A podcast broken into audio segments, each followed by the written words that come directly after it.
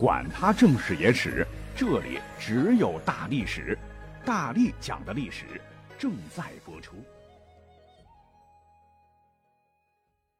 好，那班固呢，咱们就这样说完了。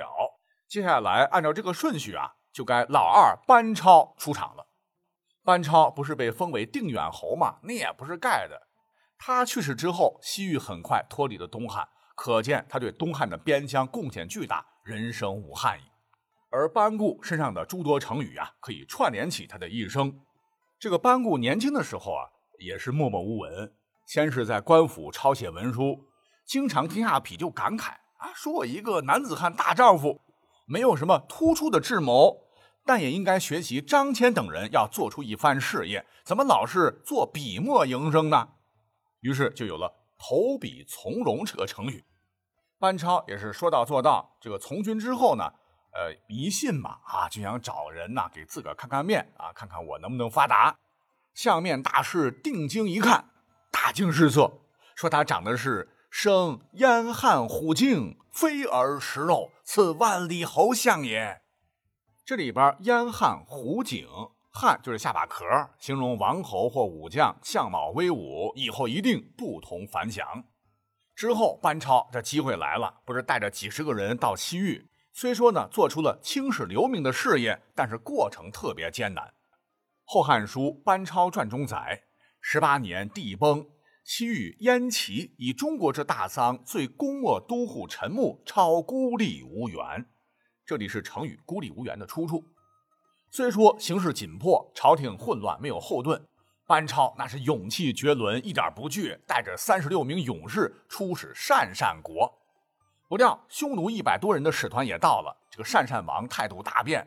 班超先下手为强，他说：“不入虎穴，焉得虎子？当今之计，独有因夜而以火攻炉，使彼不知我多少，必大震不可舔尽也。”啊，最终班超亲手杀死三个敌人。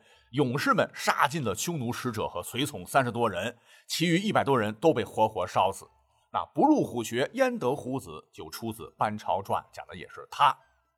可问题是，班超虽然牛叉，毕竟也是肉体凡胎，在经营西域三十多年之后，人心向复，威望极高，却难抵衰老。久居偏远之地的他，逐渐开始思念故乡，就多次请求汉和帝让他回去。为了打动皇帝，他在奏章中说：“臣闻太公封启，武士葬州，虎死守丘，代马一封。”就姜太公封于齐国，武士而归葬于周。狐狸死的时候，头总朝向他出生的土丘；代地的马总是依恋北风，因为那是从家乡吹过来的。这里边“代马一封”也是一个成语，比喻眷恋故土，不愿老死他乡。班超又凄然写道：“臣不敢望到酒泉郡，但愿升入玉门关。”这个酒泉、玉门，现在这两个地名还在甘肃哈。玉门就是春风不度玉门关的那个玉门。这句话衍生出了成语“玉关人老”，指戍边思归之情。实话讲，这篇文章写的那真是真情意切哈，感动的皇帝稀里哗啦。最终，班超还是活着回到了故土。只是很多人看这个史料的时候啊，都觉得这个班超啊，最终呢能够放弃西域回来，呃，就是因为他做出了突出的贡献，而且奏章写的感人。殊不知朝廷最终下这样的决定啊，冒着这个西域丢失的风险，还因为他有一个妹妹，唤作班昭，帮他讲话。说起班昭，哎，厉害了！他不仅呢继承了父兄在文史方面的才华，还是公认的天文学家和数学家、政治家。也算是史上极少的复合型人才，更是咱们中国历史上第一个，也是唯一一个女史学家，还是中国第一位撰修正史的女史学家。像著名的《汉书》在班固手中是几乎完稿，但是最终呢是在班昭手中补充润色得以完成。后世也称班昭为一代奇女子，将她与蔡文姬、李清照、卓文君并称为中国古代四大才女。这也是中国几千年来女性心中的偶像和楷模。只是啊，这个美中有点不足。这个班昭的婚姻在历史上十分的不如意。说十几岁时就嫁给了曹世叔。对于她这个老公的身世，史书记载不多，但古人讲究门当户对，应该不差。曹世书性格较为活泼，班昭温柔如水，这俩人的小日子过得倒也幸福和谐，还生下了儿子曹成。等曹成长大之后，为国效力，特封关内侯，官至骑相。但是呢，遗憾就遗憾在这个曹氏书啊，命短，没多少年就英年早逝，留下了年纪轻轻的班昭守寡。虽说古代给我们的印象好像要求女子忠贞不二，但汉朝时风气尚未成型，比较开放。比如说，汉武帝刘彻的生母王氏，那就是再嫁也不影响当皇后。王氏呢是在入宫前曾经嫁给一位农民，生下一个女儿叫金俗，也就是汉武帝同母异父的姐姐。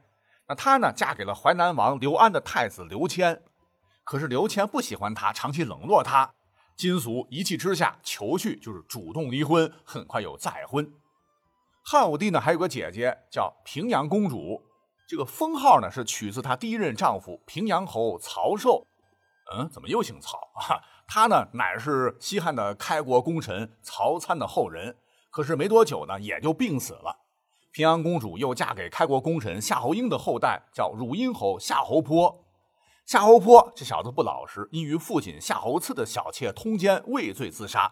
平阳公主再度成了寡妇。可没多久呢，她又结婚了。而她的第三个丈夫就是大名鼎鼎的大将军卫青，扯得有点远了哈。那你想，皇室如此，民间更甚，就是女性追求婚姻自由，在当时非常的普遍。而对比本集的这个主人公班昭，班昭似乎就是有点保守了啊，他是一生未改嫁，搁后世的这个说法就是持妇道啊，一门心思把精力呢用在钻研学问上。加之聪明睿智，这个 IQ、EQ 极高，被汉和帝专门请到宫中担任皇后和嫔妃的教师。又因为这个班昭的丈夫啊姓曹，所以呢他被尊称为曹大家。只是在后世哈，这个刚讲到了班昭为什么口碑有一点点下滑呢？啊，就是因为曾经写了《女诫》，女人的女，训诫的诫一文，被一些人嘲讽为“女人何苦为难女人”。那么在《女诫》中，第一句话就是。谦让恭敬，先人后己；有善莫名，有恶莫辞。忍辱含垢，常若畏惧，是谓卑弱下人也。意思就是要啊，做女人呐，要谦让恭敬，先人后己，忍辱负重，容忍不足，常怀谦卑畏惧之心。对待地位低下的人也是如此。这里头温良恭让和忍辱含垢，就是班昭原创成语。而在《后汉书》，班昭呢也有传，其中说班昭的思想是复言不必辩口立辞也。辩口立辞也是成语，这辩论的辩啊，这个锋利的利啊，言辞的辞，形容能言善辩。班昭意思是说，女人说话不要这样，显然是女人又为难女人的意思了。好，我们一口气啊讲了班彪、班固、班超、班昭的这个故事。下面咱们还要再多讲一嘴，算是附赠的哈。呃，因为他们老班家牛人太多了，其中有一位那也是佼佼者。不过这个时间段呢，得往前再倒置一下。他呢，就是西汉著名的词赋大家汉成帝时期的班婕妤。那算下来呢，班超等人生活在东汉，班婕妤在西汉，间隔年头有点长。算算，他是班超等人的祖姑。这个班婕妤身上有一个典故。她少时漂亮有才学，在汉成帝时被选入宫，立为婕妤。原本呢是很受宠的，又熟悉史事，常常引经据典，出口成章，开导规劝这个成帝。可是各位也知道，这个汉成帝那是贪淫好色啊。等到赵飞燕姐妹入宫之后，一切都变了。班婕妤为了避免被陷害，不得已请求退居长庆宫，基本上与皇帝绝缘了。他感觉自己就是秋天的扇子，天凉就被闲置了。这文人加才女心情不好，就喜欢写诗，就留下了一首《团扇歌》：常恐秋节至，凉风夺炎热。弃捐妾寺中，恩情终道绝。从此，秋凉团扇或者班机友善两个成语就诞生了，代指失宠。